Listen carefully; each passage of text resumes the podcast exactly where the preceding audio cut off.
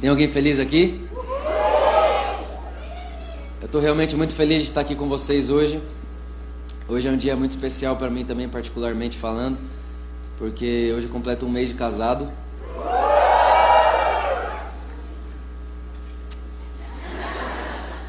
Completo um mês de casado e é a minha primeira ministração desse ano. Então eu não vou me esquecer de vocês mais, porque eu estou pregando no meu primeiro mês de casado, que é uma coisa que você que não casou você não entende ainda. Mas você vai entender um dia, em breve, em nome de Jesus. Desesperados. Mas eu estou realmente muito feliz. A Luísa está aqui comigo, minha mãe está aqui com meu pai, minha irmã Giovana, que está solteira por enquanto. Eu acho que é só, até, é só até esse ano, infelizmente. Pelo andar da carruagem, eu acho que eu não vou poder apresentar ela assim muito tempo. Mas por enquanto, minha irmã está solteira, graças a Deus. Abra sua Bíblia comigo aí em Provérbios capítulo 30.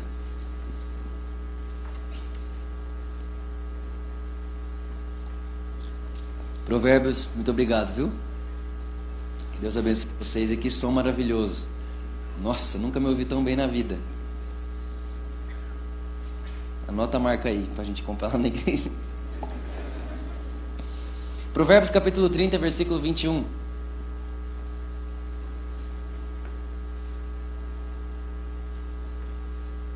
Diz assim: Três coisas fazem tremer a terra, e quatro ela não pode suportar: o escravo que se torna rei, o insensato farto de comida, a mulher desprezada que por fim se casa, e a escrava que toma o lugar de sua senhora. Espírito Santo, essa é a sua palavra.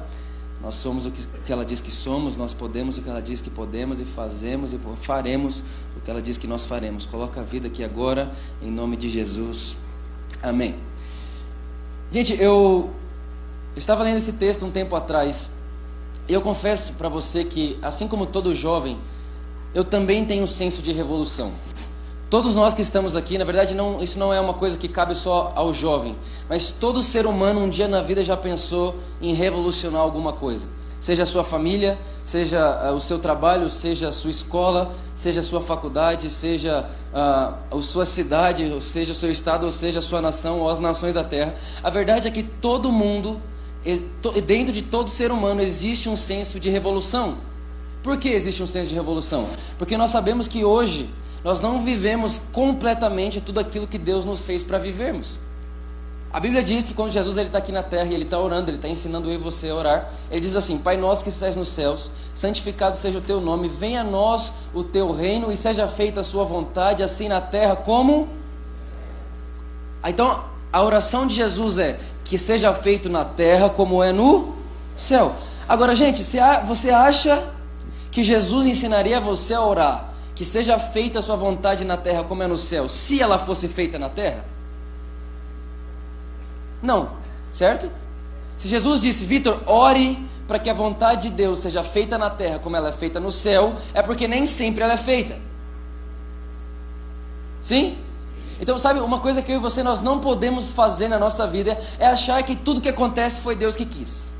Porque quando a gente pensa que foi tudo Deus que fez, quando a gente pensa que tudo foi Deus que quis, então a gente começa a atribuir coisas a Deus que Deus não é. Então, por exemplo, com certeza absoluta, não, na verdade, tomara que isso nunca tenha acontecido com você, mas uma vez eu me lembro que aconteceu comigo. Eu entrei no elevador da igreja e uma mulher tinha quebrado o braço.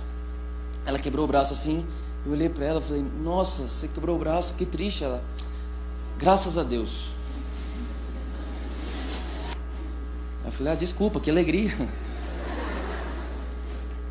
Aí ela falou assim, acima, é que é muito profissional para mim. Aí eu falei para ela assim, ela olhou para mim e falou assim, não, graças a Deus, isso aqui foi Deus que planejou na minha vida. Eu falei, hum, que benção. Ela, porque fazia seis anos que eu não tirava férias e agora eu vou tirar. Eu falei, ah, infeliz, sem braço. Só que, gente, eu era só um garotinho na época, eu não sei quantos anos eu tinha, devia ter uns 15 anos de idade, para menos. E eu me lembro que aquilo, você vê, eu tenho 24 hoje, até hoje não saiu da minha cabeça. Porque na época ela era uma líder na igreja, e quando ela disse para mim, graças a Deus, Deus fez isso comigo para mim tirar as férias, Eu comecei a achar que um dia eu andando de skate, Deus podia me derrubar para quebrar o braço. Repara, quando a gente começa a atribuir coisas a Deus que não tem a ver com Ele, a gente começa a se relacionar com Ele como a gente nunca deveria se relacionar. E a verdade é que quando nós acreditamos que Deus é algo que Ele não é, nós seremos quem nós não somos também. A maior verdade da sua existência é que você é completamente tudo que você vê Deus sendo. Gênesis capítulo 1, a Bíblia diz que Deus fez o homem à sua imagem e à sua semelhança. Significa então que quando Deus fez o homem, ele fez o homem olhando para ele. Ele fez você enquanto ele se olhava. Alguém está feliz com isso? Três pessoas felizes ali. Mas a verdade é que dentro de mim, dentro de você, Deus depositou a imagem e semelhança dele. Ou seja, Deus olhou para mim e falou: Vitor, eu vou fazer você com aquilo que eu sou. Então, quando eu começo a pensar sobre Deus, algo que Deus não é, automaticamente eu viverei como algo que eu também não sou. Então, a grande verdade é que o seu estilo de vida ele está completamente ligado à forma como você enxerga Deus. Como você vê Deus reflete na sua forma de viver. A grande verdade é que se eu enxergar você vivendo, eu consigo perceber como você enxerga Deus. Está fazendo sentido o que eu estou falando aqui? Sim ou não? Sim. Então, esse texto de Provérbios capítulo 30, versículo 21, como eu li para você aqui agora, ele entrou num dos meus textos favoritos da Bíblia. Por quê? Porque ele mostra para mim e para você, presta bem atenção no que eu vou dizer. Ele mostra para mim e para você que o que faz a terra tremer e o que faz a terra entrar num estado que ela não pode suportar não são ações Talvez você olhe e fale assim: não, revolução começa com muito culto, com muita conferência, ou senão, revolução começa com muito evangelismo, revolução começa com muita coisa. Você pode pensar em diversas coisas para gerar uma revolução na terra. Mas esse texto está dizendo para mim para você que o que faz a terra tremer e o que faz a terra entrar num estado que ela não pode suportar não tem nada a ver com ação. Tem a ver com o escravo que se torna rei tem a ver com o insensato farto de comida. Tem a ver com uma mulher desprezada que por fim se casa. E tem a ver que, com uma escrava que toma o lugar do seu senhor. Talvez você está olhando para mim e falando, Vitor, mas o que, que isso tem a ver comigo? Eu não sei se você conseguiu perceber, mas essas quatro características foi exatamente o que aconteceu comigo e com você quando Jesus veio para a terra. O escravo que se torna rei Vou ler de novo agora, você vai entender que é você. O insensato farto de comida. A mulher desprezada que por fim se casa. E a escrava que toma o lugar do seu senhor. A grande verdade é que o que gera uma revolução na terra não é o que nós podemos fazer, é mas, no, é, mas sim nós entendermos quem nós somos, o que Cristo fez de nós quando tomou o nosso lugar. Eu queria ler para você, você não precisa abrir. Nós vamos falar primeiro desse escravo que se torna rei. Presta muita atenção no que diz Romanos capítulo 6, versículo 6. Sabendo isso, que foi crucificado com ele o nosso velho homem, para que o corpo do pecado seja destruído e não sirvamos o pecado como escravos. Repita assim comigo: escravo, eu já fui. Fala assim comigo: escravo, eu não sou mais. Aí você escuta isso porque talvez você diz, diz assim para mim: Não, Vitor, você está falando a respeito da sua vida, porque na minha vida, quando eu olho para mim, tudo que eu sinto sobre mim é que eu ainda sou escravo do pecado. Tudo que eu ainda sinto sobre mim é que ainda assim o mal que eu não quero fazer eu faço, mas o bem que eu quero fazer, esse eu não faço. Você já percebeu que às vezes a gente sempre pega um texto totalmente fora do contexto dele para simplesmente fundamentar os nossos erros? Então é muito comum você ver alguém errar, alguém que vive nessa vida e aí vai chegar e falar: Não, mas é normal, até Paulo dizia: O bem que eu quero fazer eu não faço, mas o mal que eu não quero fazer eu sempre faço. Claro, isso é Romanos 7, mas depois de Romanos 7 vem Romanos 8, sim ou não? Depois de Romanos 7 vem. Eu de novo? Se você ler Romanos capítulo 8, versículo 1, vai dizer assim: ó, Agora, diga comigo, agora. agora. Fala mais forte, agora. Por, porém, agora, agora, ou seja, passou Romanos capítulo 7, Chegou Romanos capítulo 8. Quando começa o capítulo 8, ele fala: Agora, porém. Obrigado. Ele fala: Agora, porém, já não há mais condenação. Para quem? Para, para aqueles que estão em Cristo Jesus e a esses que estão em Cristo Jesus, o versículo 2 diz que não vivem mais escravos da lei do pecado, mas agora vivem e fazem parte de uma outra lei, que é a lei do Espírito e da vida. Está comigo aqui? Olha para cá, deixa eu te dizer uma coisa.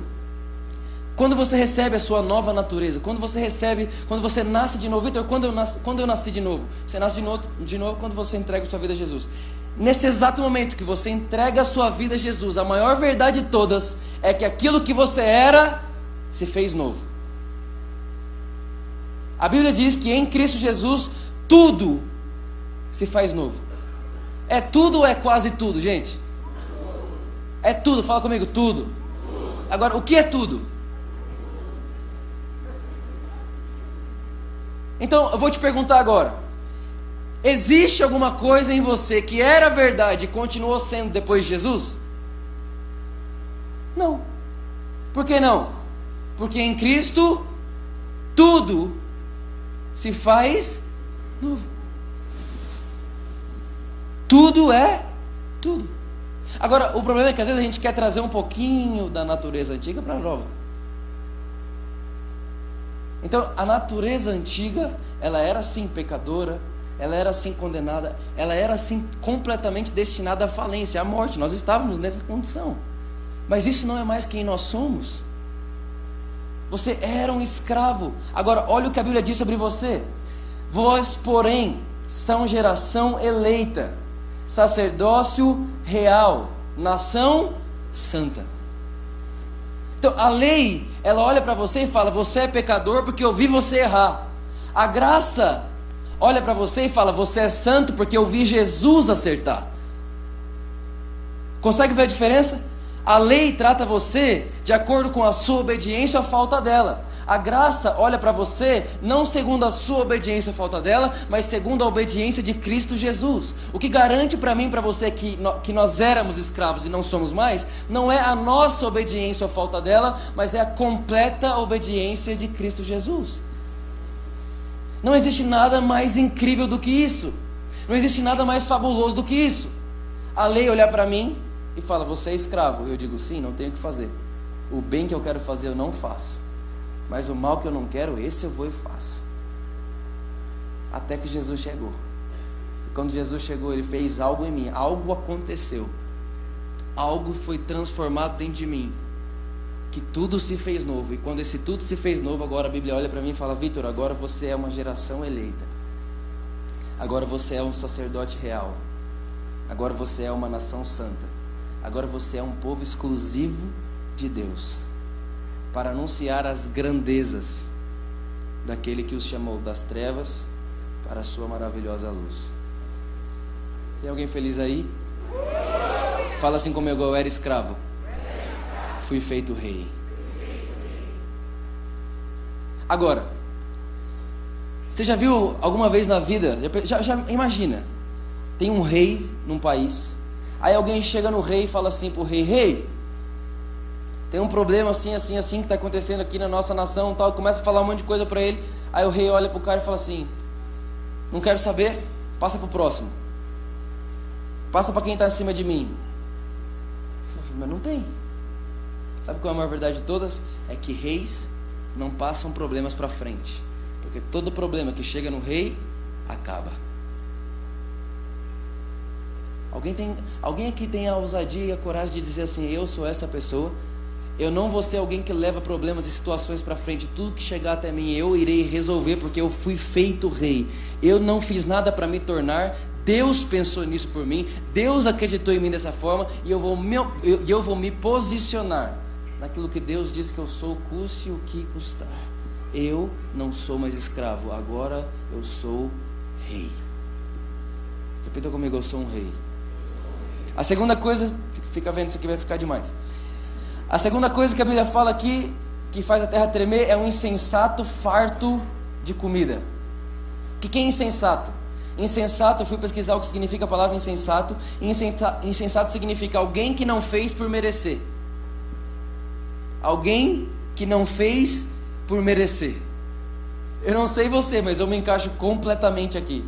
A Bíblia diz, olha, Romanos capítulo 5, versículo 8: Mas Deus demonstra seu amor por nós, Cristo morrendo em nosso favor enquanto ainda éramos pecadores. Gente, a boa nova do Evangelho, ela é tão ilógica, é, é, ela é tão fora de lógica humana, que a Bíblia está dizendo para mim e para você que Cristo morreu por você enquanto você ainda era pecador. Ou seja, enquanto ainda nós éramos insensatos, enquanto ainda nós não tínhamos feito nada por merecer, não que nós tenhamos feito agora, mas quando nós não tínhamos nada para dar. Na verdade, a grande verdade é que quando Deus deu Jesus por mim e por você, nós nem tínhamos, nós, de forma alguma, nós nem sabíamos da existência dele ainda. A Bíblia diz que antes da fundação do mundo, Cristo, o Cordeiro de Deus, já havia sido sacrificado. Você consegue reparar que a história de Deus com você começou antes de você existir? Você consegue reparar que você, não, você nunca tinha orado, nem jejuado, nem dito sim para Deus, nem respirado na terra e Deus já olhava para você e falava: Eu te amo. Sabe, isso é o que demonstra para mim e para você o tanto de valor que nós temos. O valor que Deus atribui a você não está nada nem um pouco relacionado àquilo que nós podemos dar a Deus de volta. Porque se tivesse relacionado, se o amor de Deus por você tivesse relacionado a alguma coisa que você pode dar para Deus de volta, a verdade é que Deus não ia amar você enquanto você não tinha feito nada ainda. Mas porque Deus amava você enquanto você ainda nem existia, eu posso garantir para você que o que você faz para Deus não pode fazer Deus te amar mais. Da mesma forma que daquilo que você fez contra Deus não pode fazer Deus te amar menos. Talvez você está me olhando aqui hoje e fala, Vitor, você está falando de tudo isso, mas você não faz ideia o que eu fiz. Você não faz ideia de quem eu sou. Talvez você está ouvindo eu falar aqui você fala, Vitor, isso pode ser para qualquer pessoa, mas não tem como ser para mim. Porque só eu sei o que eu fiz essa semana. Só eu sei o que eu fiz ano passado, Vitor. Só eu sei o que eu fiz há dois anos atrás. Talvez tem gente aqui que está preso a coisas que fez há dois anos atrás. E a maior verdade de todas é que não é eu que não sei o que você fez. A maior verdade de todas é que você precisa saber o que Jesus fez há dois mil anos atrás. O que garante a sua vida não é o que você deixou de fazer ano passado. O que garante a sua vida ou desgarante ela não é aquilo que você deixou de fazer ano passado, mas o que nos traz a garantia daquilo que nós somos e vivemos hoje é o amor de Deus por nós. E a verdade é que Deus me amava enquanto eu ainda era pecador. E mais ainda, Deus me amava enquanto eu ainda nem existia. Mais ainda, Deus me amava enquanto a minha mãe não existia. Mais ainda, Deus me amava enquanto a minha avó nem existia. Mais ainda, Deus me amava enquanto o mundo ainda não existia. Amor não foi o que Deus olhou para mim e teve, uh, vou amar o Vitor porque agora eu vi o Vitor. Não, amor não é o que Deus tem. Amor é quem Deus é. Deus não tem amor, Deus é o próprio amor. Deus não sabe fazer nada a não ser amar você porque amor não é algo que Deus ganha quando você faz algo bom para Ele. Amor é quem Deus é. Deus só sabe fazer uma coisa: amar.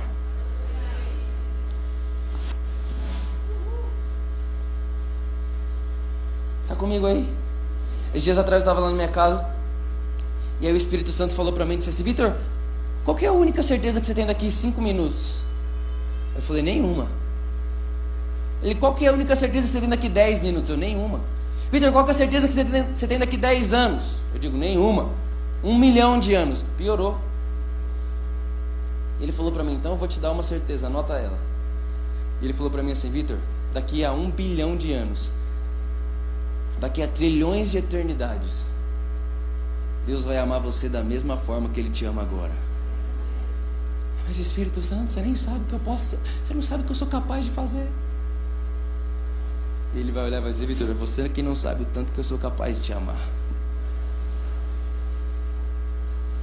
Tem alguém comigo aqui? Olha para quem está ao seu lado e fala assim: Você está feliz ainda? Vai ficar mais.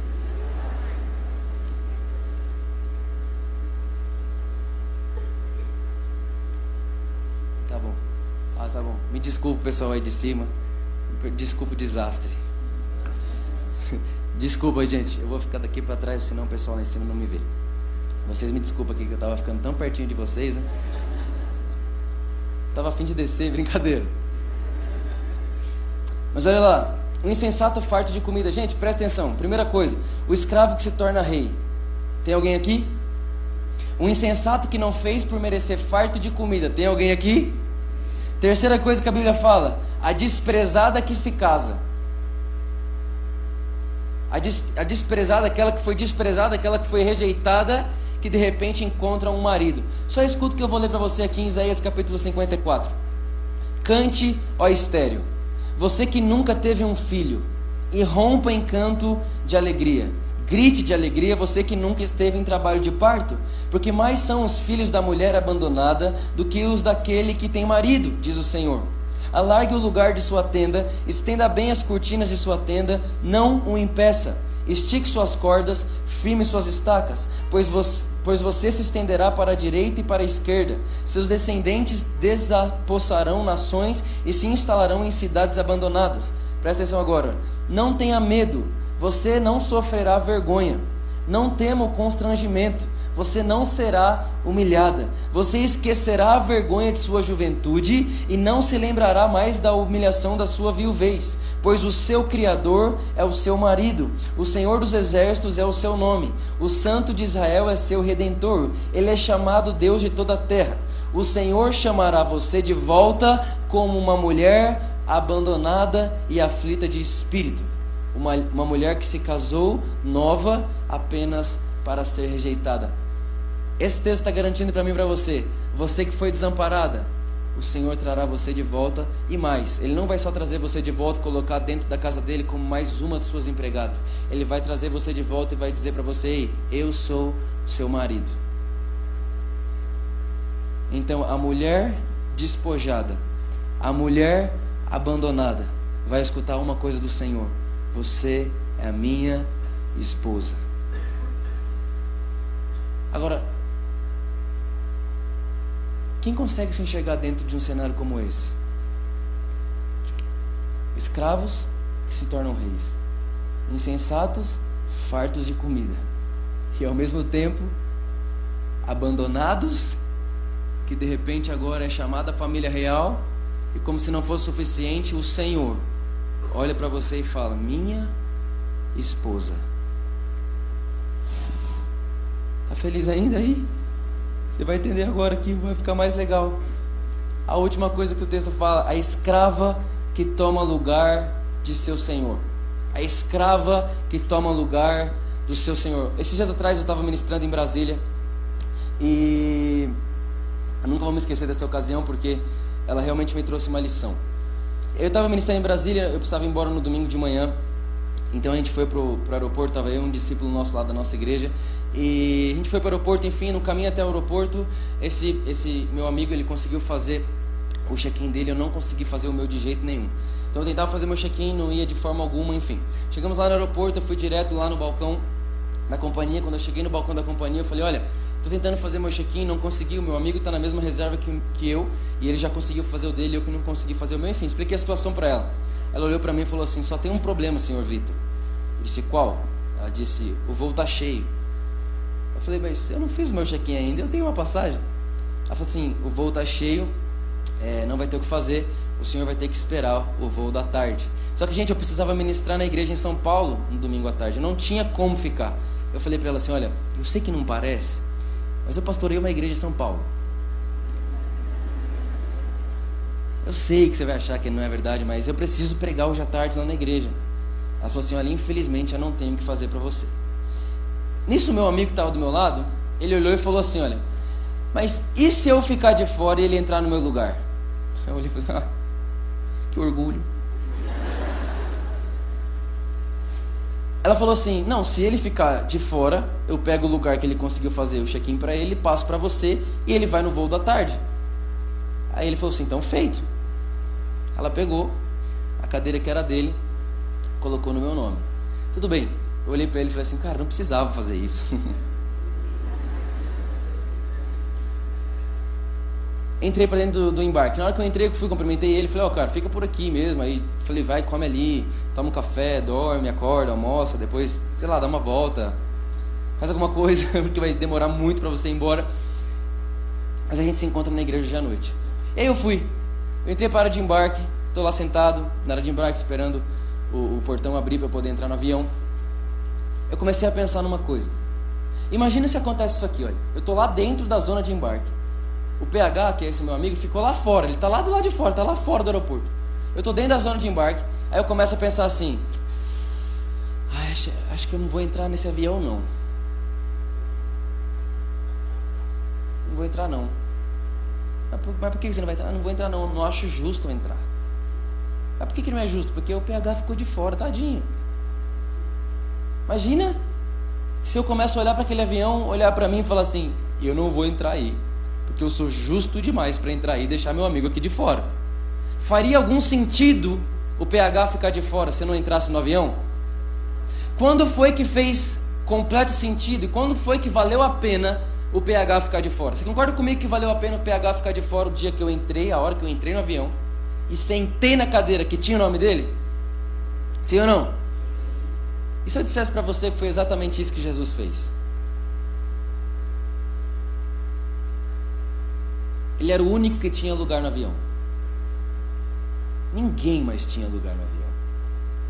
Ninguém, ninguém, ninguém. Mas aí ele viu que eu e você não tinha mais o que fazer para entrar no lugar que ele estava. Ele percebeu que eu e você não tinha mais para onde ir, para ir para o lugar onde ele estava. Ele percebeu que na nossa ação, no nosso coração, naquilo que a gente tem, de forma alguma nós chegaríamos aonde ele estava. Então ele faz uma coisa.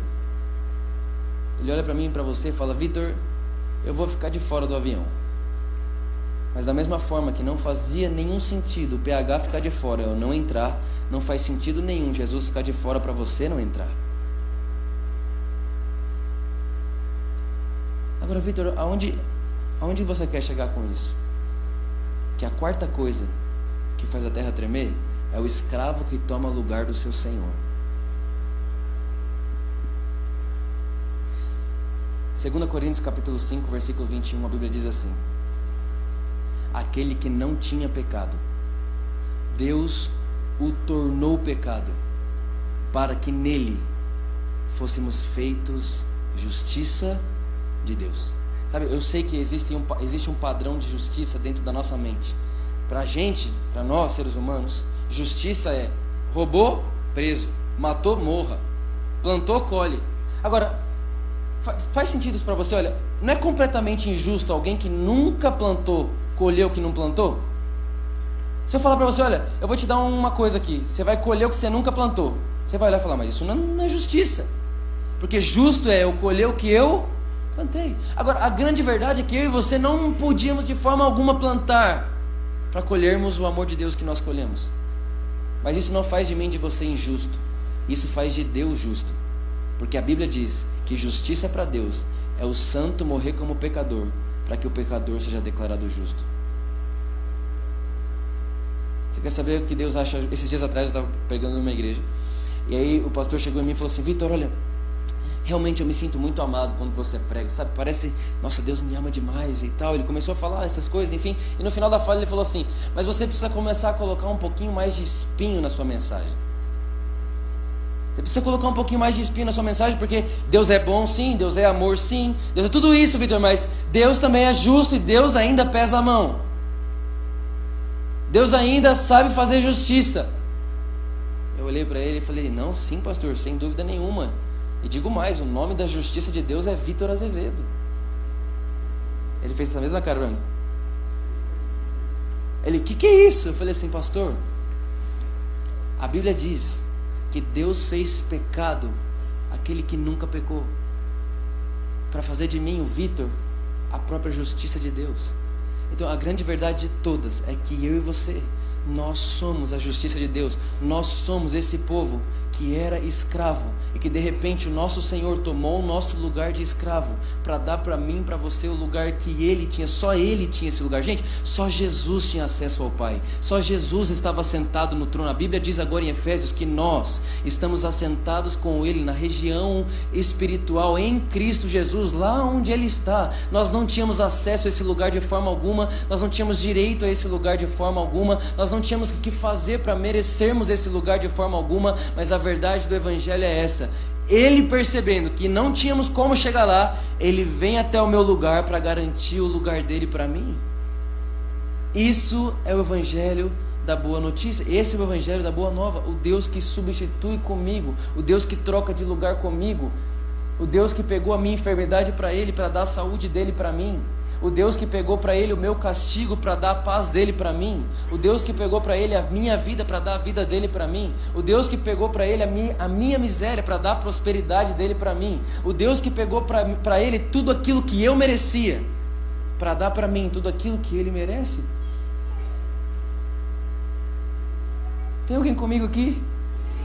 Tem alguém entendendo o que eu estou falando aqui? Sabe de uma coisa? O que faz a terra tremer não é o que você pode fazer por ela, mas é você se posicionar na verdade que você é. O que faz a terra tremer, o que faz a terra. A Bíblia diz que a criação aguarda ansiosamente a manifestação dos filhos de Deus. Mas a manifestação que a terra aguarda não é nenhum tipo de passeato ou de movimento, não é nenhum tipo de multidão de pessoas fazendo uma coisa na rua. Não é isso que a Bíblia está dizendo que a terra espera. A manifestação que a Bíblia espera, a manifestação que a terra espera, é a manifestação de pessoas que entenderam a sua posição em, em Cristo Jesus. É a manifestação das pessoas que entenderam que eu era, já não sou mais. Eu era escravo, agora sou rei. Eu era insensato insensato, estou farto de tanto alimento que tenho. Eu era abandonado, mas hoje eu tenho um marido. Eu era escravo, mas agora eu estou assentado com Cristo Jesus nas regiões celestiais. E agora eu tenho dentro de mim o mesmo poder que Jesus tinha. Eu tenho dentro de mim a mesma missão que Jesus tinha. Jesus disse para mim, Vitor, você vai fazer coisas maiores do que as coisas que eu fiz. Então eu tenho dentro de mim e através de mim tudo aquilo que Jesus tinha. E eu não vou viver aquém disso, eu não vou viver abaixo disso. O espelho pode dizer para você que você é um fracassado. Seu pai e sua mãe pode dizer para você que você não vai dar em lugar nenhum. O seu namorado, a sua esposa pode dizer para você que você é caso perdido. Mas a verdade sobre você é que você era um escravo e agora você é rei. A verdade sobre você é que você era insensato, mas agora você tem muita, mas muita comida. A verdade sobre você é que você estava abandonada, mas o pastor, o pastor das nossas almas, ele deixou os 99 e foi atrás de você, te encontrou, te tirou de lá, trouxe você para perto e disse para você: Ei, agora eu vou me casar com você. Não, mas ninguém me quer. Eu quero você. Não, mas eu não mereço. Não tem a ver com o seu merecimento. Não tem a ver com o seu amor por mim. Vitor nunca teve a ver com o seu amor. Sempre teve a ver com o meu amor. A Bíblia diz que nós só o amamos porque primeiro Ele nos amou. Eu jamais amaria Deus se Deus não tivesse dito para mim que me amou primeiro. Eu jamais escolheria Deus se Ele não tivesse me escolhido primeiro. Eu jamais diria sim para Ele se Ele não tivesse dito para mim, Vitor, você quer?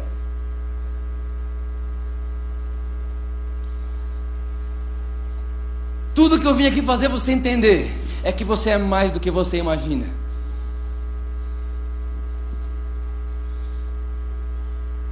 Você é muito mais do que você imagina. Tem alguém que crê nisso aqui?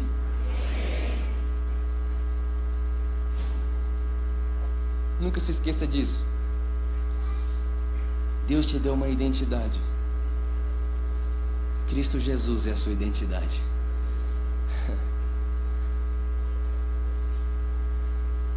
Diga para mim quem Jesus é, e eu direi para você com as mesmas palavras quem você é.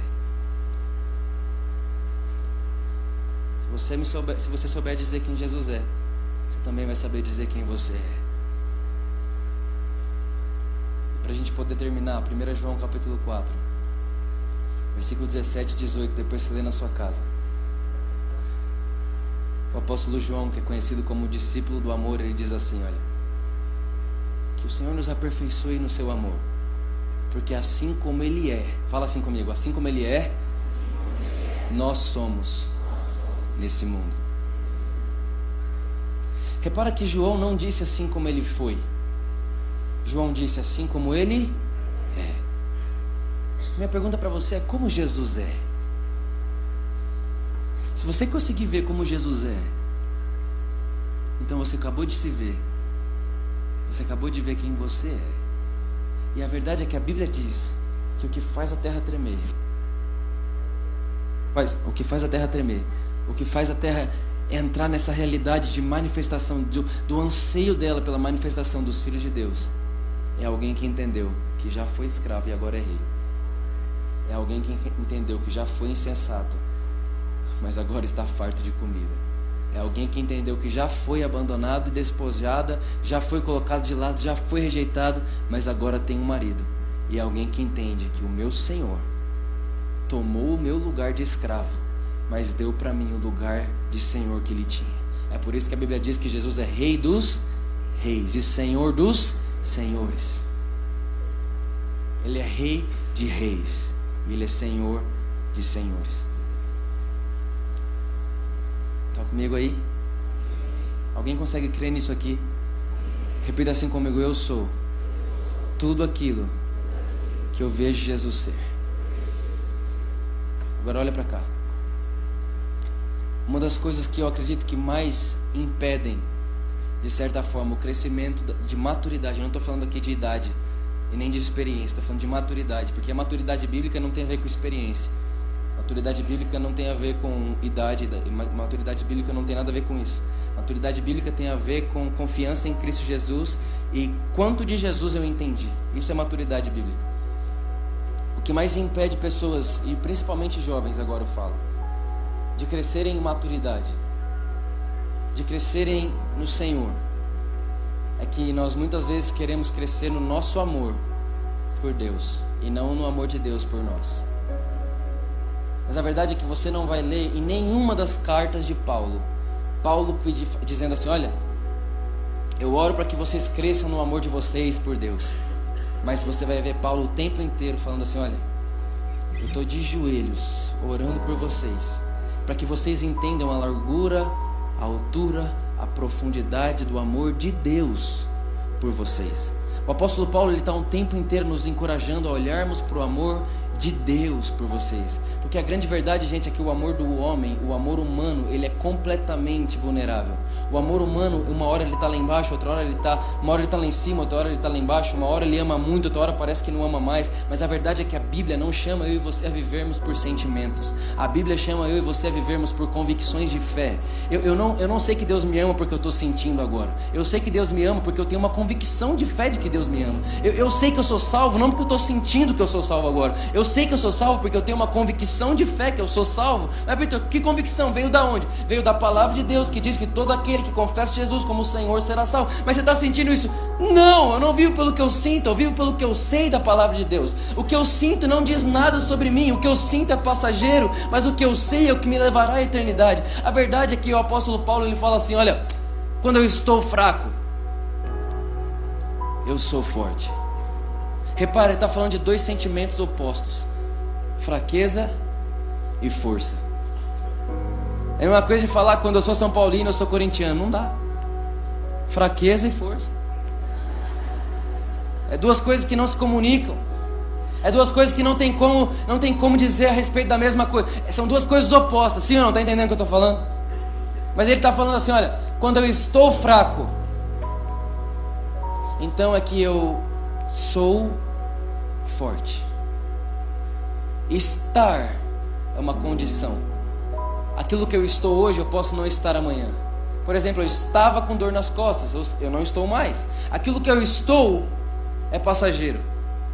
Mas aquilo que eu sou não passa.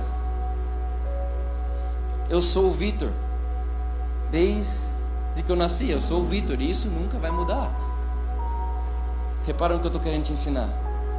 Aquilo que você está não define quem você é.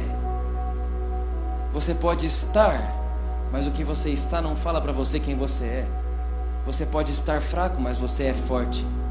Você pode estar caído, mas você é corajoso. Você pode estar doente, mas você é curado.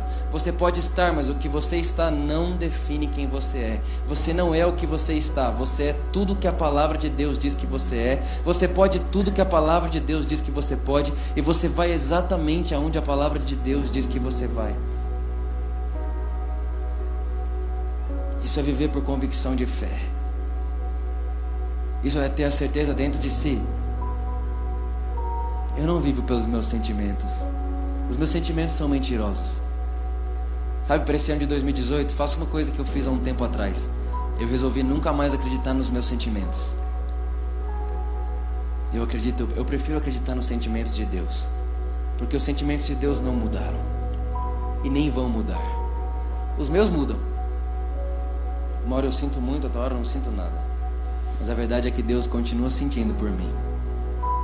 E, gente, de verdade, a minha vida mudou. fui sempre de igreja, praticamente cresci na igreja. Desde que eu me lembro de gente, estou dentro da igreja. Mas a minha vida mudou o dia que eu parei de acreditar nos meus sentimentos. E passei a olhar para os sentimentos de Jesus. E comecei a perceber que o tempo inteiro Ele é apaixonado por mim.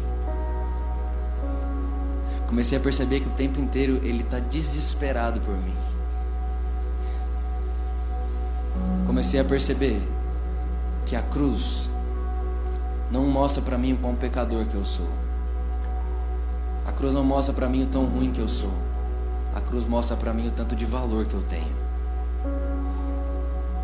Talvez você é alguém que olha para a cruz e pensa: "Ah, olhou para a cruz viu seus pecados". Não. Quando você olhar para a cruz, não veja os seus pecados, veja o seu valor lá. A cruz foi o quanto que Deus pagou por você. Deus é apaixonado por você. E a realidade de Deus amar você é a única coisa que pode gerar uma revolução na terra. A revolução que a terra espera não é uma revolução de atividades, é uma revolução de entendimento de que eu sou amado por Deus. Deus é apaixonado por mim. Deus me salvou.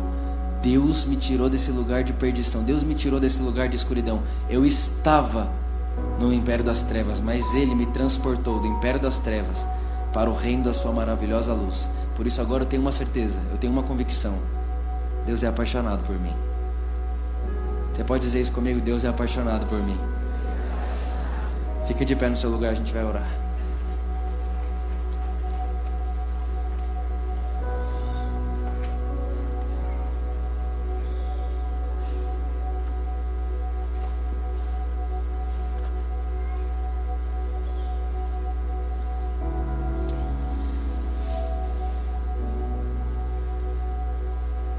Sabe?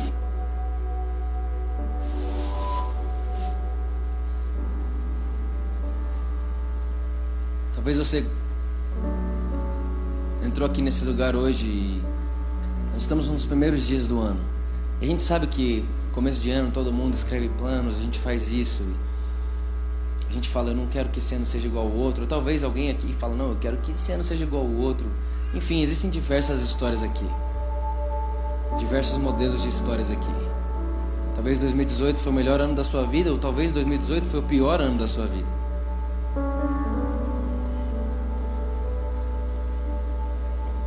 E a verdade é que a gente é humano. E quando começa um novo ano, consciente ou inconscientemente está todo mundo esperando uma coisa nova do novo ano todo mundo esperando uma boa notícia, está todo mundo esperando algo, está todo mundo querendo pôr esperança, está todo mundo querendo. A gente quer, a gente quer isso, é natural. Mas eu sei que existem pessoas aqui nesse lugar que você olha para esse novo ano e tudo que te dá é medo e pavor.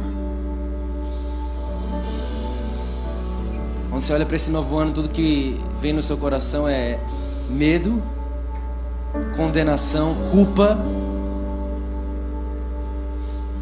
Você se sente culpado, você se sente aprisionado e a verdade é que é como se você não soubesse direito o que fazer, não sabe nem como faz para começar.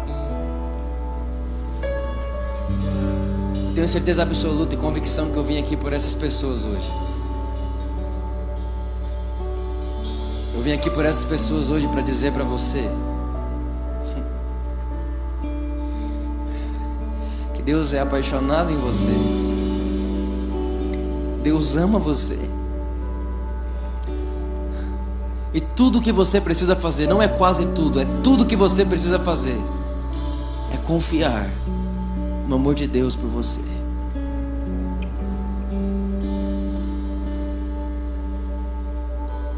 tem uma coisa que eu quero fazer nesse ano, que está no topo da minha lista, é confiar mais no tanto que Deus me ama. Durante muito tempo eu me lembro que eu dizia, eu quero ser a pessoa que mais ama a Deus que eu conheço. Eu quero ser a pessoa que mais ama a Deus do mundo. Deus, eu quero te amar como ninguém nunca te amou. E sabe que aquilo me gerava? Muito peso. E toda vez que você coloca confiança em você, o resultado natural da confiança própria é a frustração. Você põe confiança em você e se frustra porque você percebe que você não consegue ser tudo aquilo que você queria ser. Mas aí um dia eu parei de querer ser o homem que mais ama a Deus. Eu comecei a dizer assim: Deus, eu quero ser o cara que mais entende que o Senhor é apaixonado por mim que já existiu. E sabe o que eu percebi? Que ao contrário da, do que eu fazia antes de querer ser o que mais amava a Deus, e agora eu quero ser o que mais entende o amor de Deus. Aquilo me trazia peso, isso aqui me traz um descanso. Isso aqui me traz uma leveza, isso aqui me traz uma certeza, uma convicção.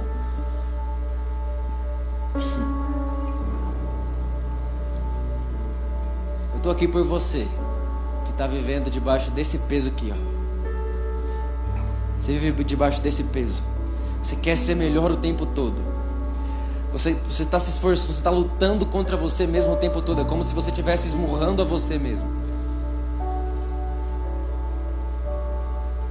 Estou te convidando hoje, através dessa mensagem, a trocar essa mentalidade, aonde você confia em você e espera de você e ir para um lugar onde você confia no amor de Deus.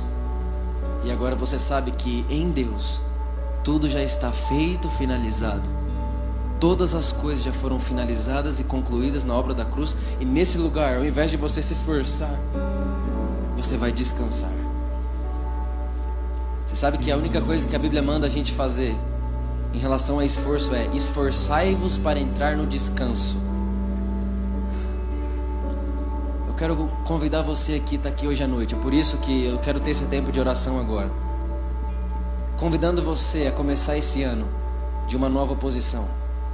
Não numa posição de condenação, de medo e de simplesmente querer usufruir de algo que você está, você que está se colocando, você que está colocando esse peso em você, você que está e ir para um lugar onde você vai começar esse ano para nunca mais sair dessa posição, uma posição de descanso onde você vai confiar no amor de Deus por você, na graça que está sobre você, no favor que está sobre você, e você vai perceber que enquanto você está nesse lugar, tudo aquilo que você se esforçava muito para fazer lá, nesse lugar não há esforço, mas acontece naturalmente.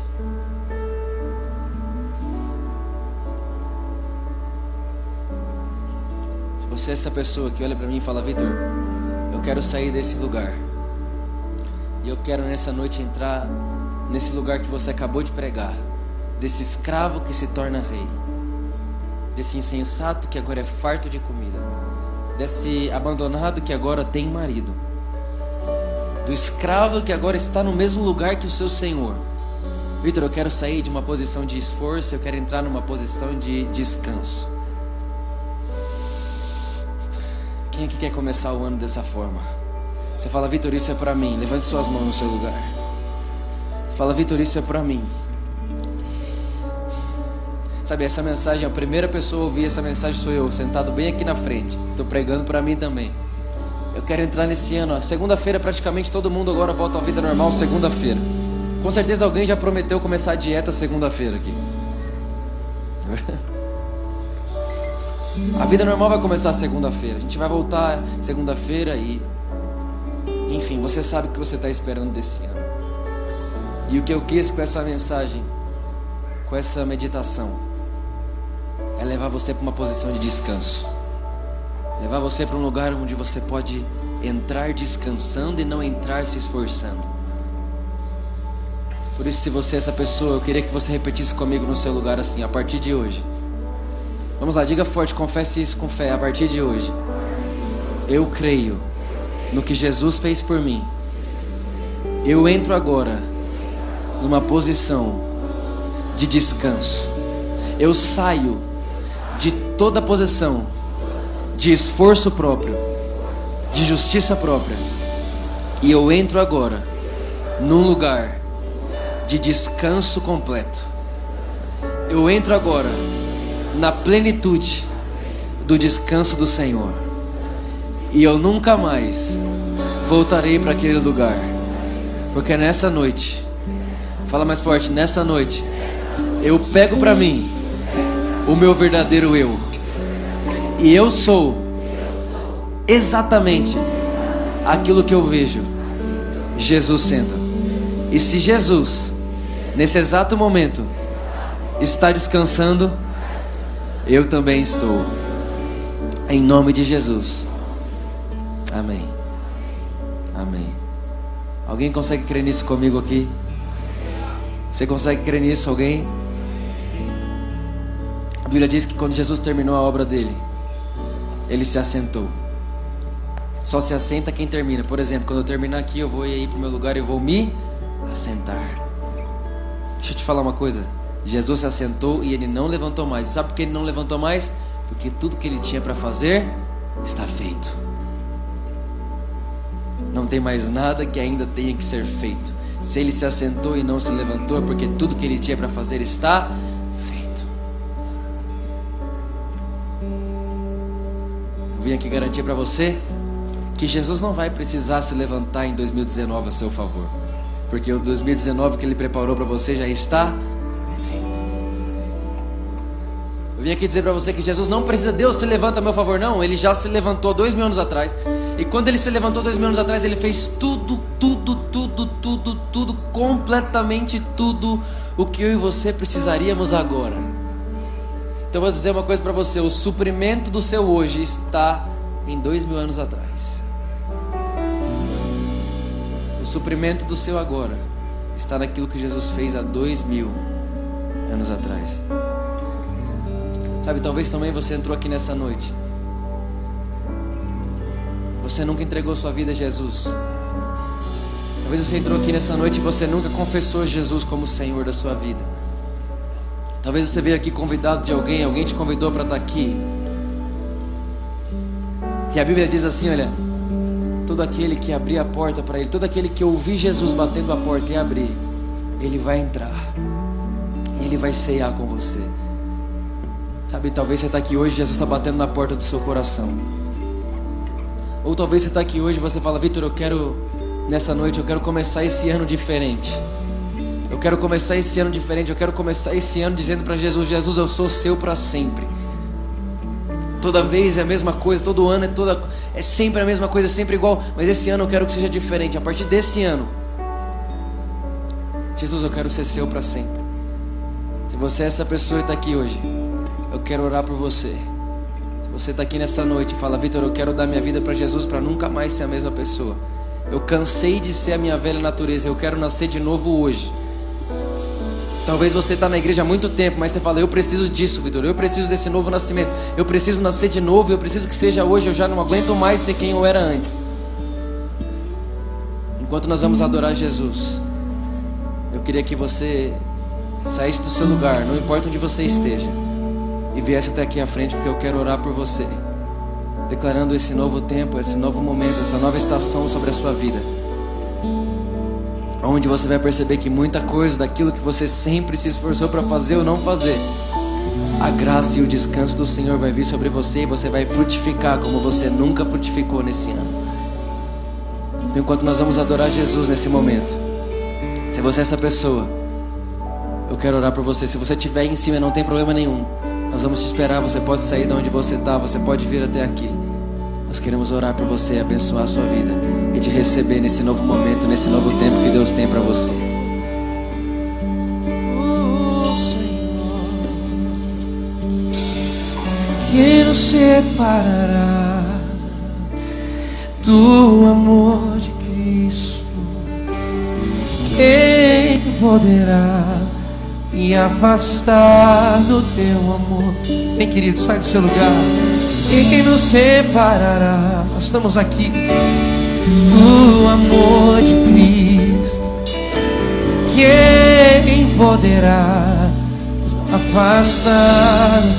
Quem, quem, quem nos separará Pode vir, querido, pode vir, altar. Quem poderá e afastar do teu amor, Senhor, que nos separará do amor de Cristo. Quem poderá afastar do teu amor? Oh Senhor, tua palavra diz, Senhor, mas em todas as coisas somos mais que vencedores. Você deseja viver essa nova vida? Vem por meio daqui. Você que é da igreja, vamos abraçar. Oh, oh, oh, mas em todas as coisas. Você deseja nova vida? Somos mais. Você que reconhece a graça do Senhor por meio daqui. Senhor, e nos amou. Oh, oh, Senhor fazem todas as coisas. Somos mais que vencedores por meio daquele que nos amou. Fazem todas as coisas. Somos mais que vencedores por meio daquele. Fazem todas, fazem todas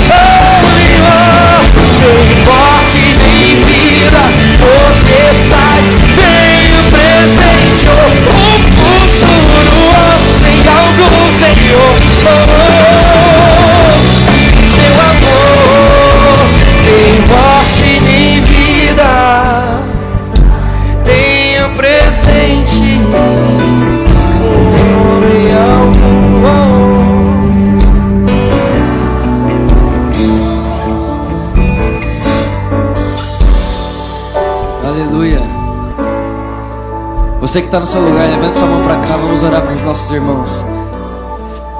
Jesus, muito obrigado por cada uma dessas pessoas que saiu do seu lugar e veio até aqui.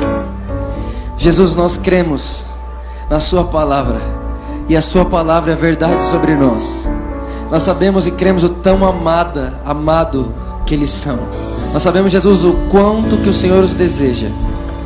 E nós sabemos, Jesus, que antes da fundação do mundo, o Senhor já os amava. E a Sua palavra diz que todos os nossos dias foram escritos em Teu livro quando nenhum deles ainda existia. Nós sabemos que o dia de hoje estava escrito nós sabemos que o dia de hoje estava escrito sobre cada um deles.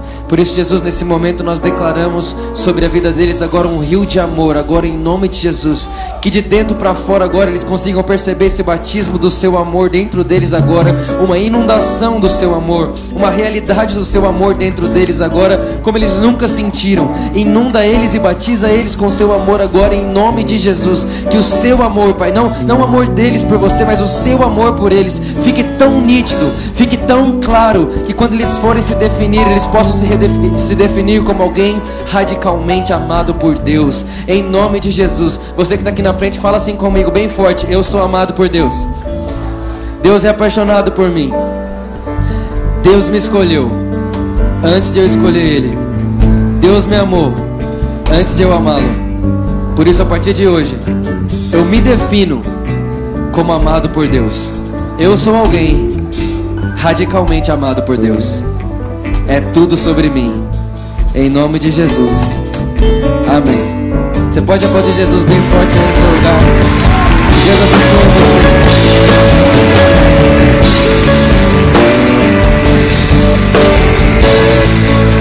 Senhor, obrigado Jesus, querido, vocês que vieram aqui à frente.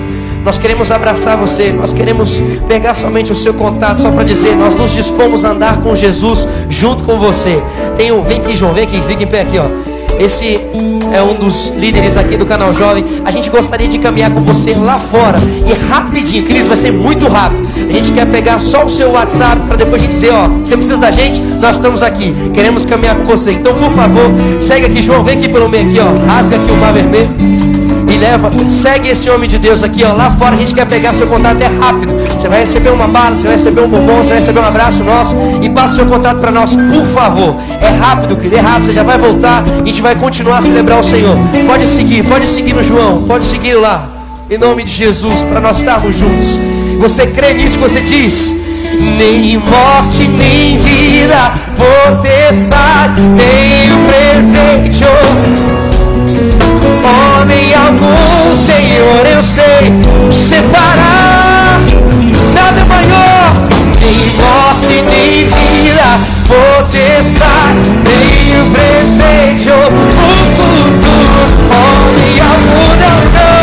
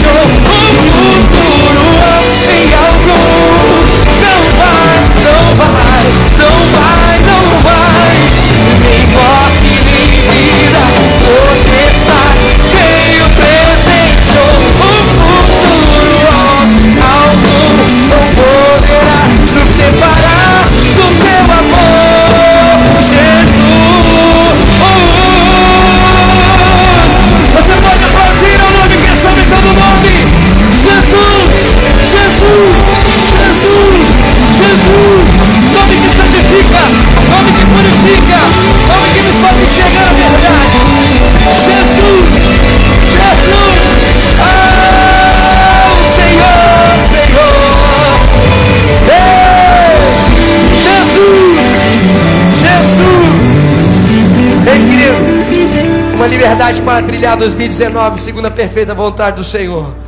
Quantos aqui foram edificados e abençoados? Dêem glória a Deus aí. Quantos aqui receberam do papai? Dêem glória a Deus aí. Eu acho que você pode estender uma das suas mãos aqui para essa família abençoada e você começar a clamar por eles, amém? Abre a sua boca agora e comece a clamar para que o Senhor continue a dirigir a vida, a instrumentalidade de cada um. Querido, abra a sua boca, vamos fazer um barulho santo aqui. Vamos encher este lugar com declarações proféticas. Senhor, o Senhor sabe que o Senhor tirou essa casa. Ó Senhor, o Senhor separou esta família, Deus. O Senhor separou este lar, Pai, para pagar o preço por essa geração. E Senhor, isso custa muito, Senhor. Mas, Pai, nós temos o privilégio de viver a leveza disso, porque essa é uma obra do Senhor, não é nossa. Esse é um projeto do Senhor e não é nosso. Então, Senhor, em nome de Jesus, continua levando ele, Senhor, a águas tranquilas, Senhor. Continua levando ele, Senhor, a passos vejejantes, Senhor. Continua mesmo, Pai, solidificando, Senhor, a mensagem profética sobre a nossa geração. Continua, Senhor, rasgando mesmo, Pai, e alargando, Senhor, as tendas, Senhor, desse ministério, dessa família, dessa igreja, por amor também, em nome de Jesus. Nós abençoamos essa igreja igreja. Clamamos, Senhor, que ela continue sendo um sinal profético, Senhor, em São Caetano, em nome de Jesus. E aonde mais o Senhor estiver levando essa igreja, ó Pai, faz fluir mesmo, Senhor pastores, evangelistas, mestres, profetas, apóstolos, Senhor. Faz com que essa igreja cresça saudavelmente, segundo o propósito que o Senhor tem desejado, Pai, através deles, em nome de Jesus. Ó Senhor, cobre mesmo, Senhor. Continue enchendo eles do descanso e do contentamento em tua presença diariamente, em nome de Jesus. Amém e amém. Você pode aplaudir mais uma vez.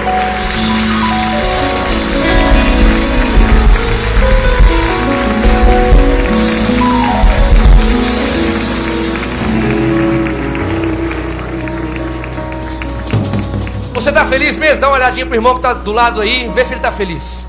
Vê se tem amor de Jesus aí. Se você está feliz, então você está com o seu coração disposto a continuar entregando a sua vida para Jesus. Amém, querido? E por isso nós agora vamos entregar os nossos dízimos e ofertas. Amém? Amém, meu irmão. Se tem um privilégio intenso que nós vivemos, é declarar ao Senhor assim: Pai.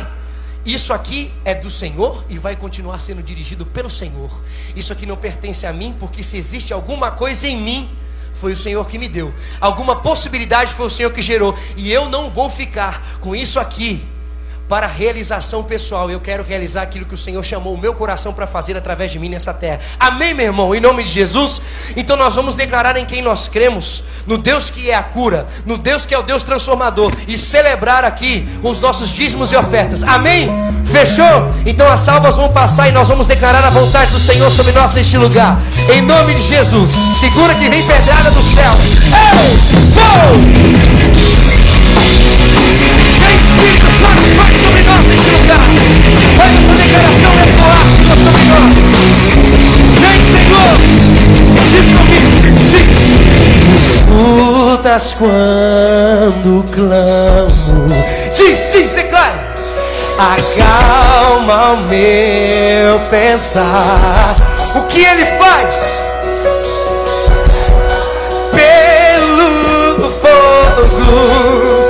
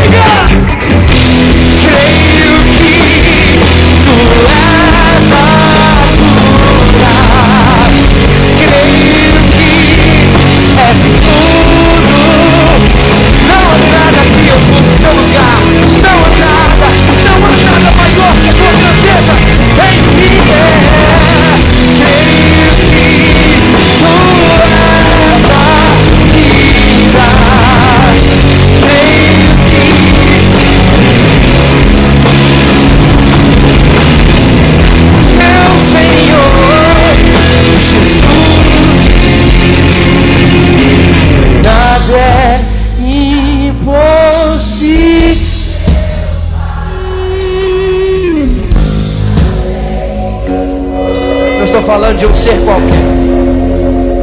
Não estou falando de um ser qualquer. Estou falando de um ser que venceu a morte e o inferno. E tem em suas mãos a chave da morte e do inferno. Ninguém pode. Quando ele diz que quer fazer, ninguém consegue parar. Eu declaro, nada reconheço a tua grandeza, Senhor.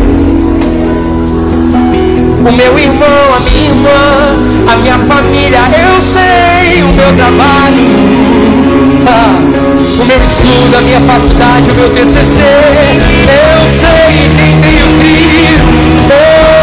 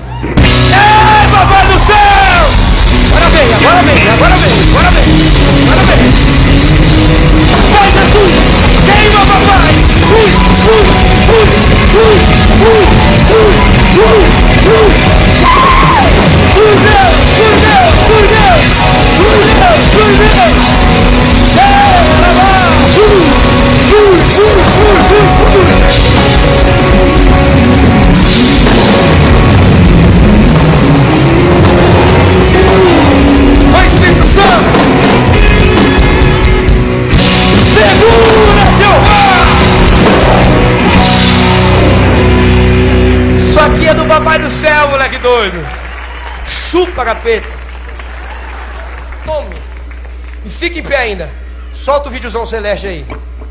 Solta aí. Fica em pé. É 50 segundos. Sábado que vem. O Senhor quer esticar a sua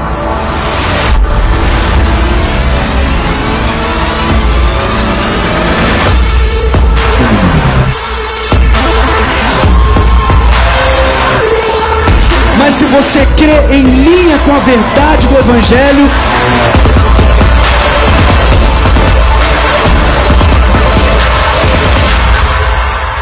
Alguém pode dar um glória a Deus aqui?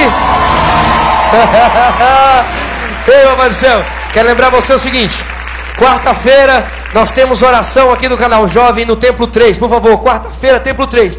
E vocês ouviram a palavra do papai.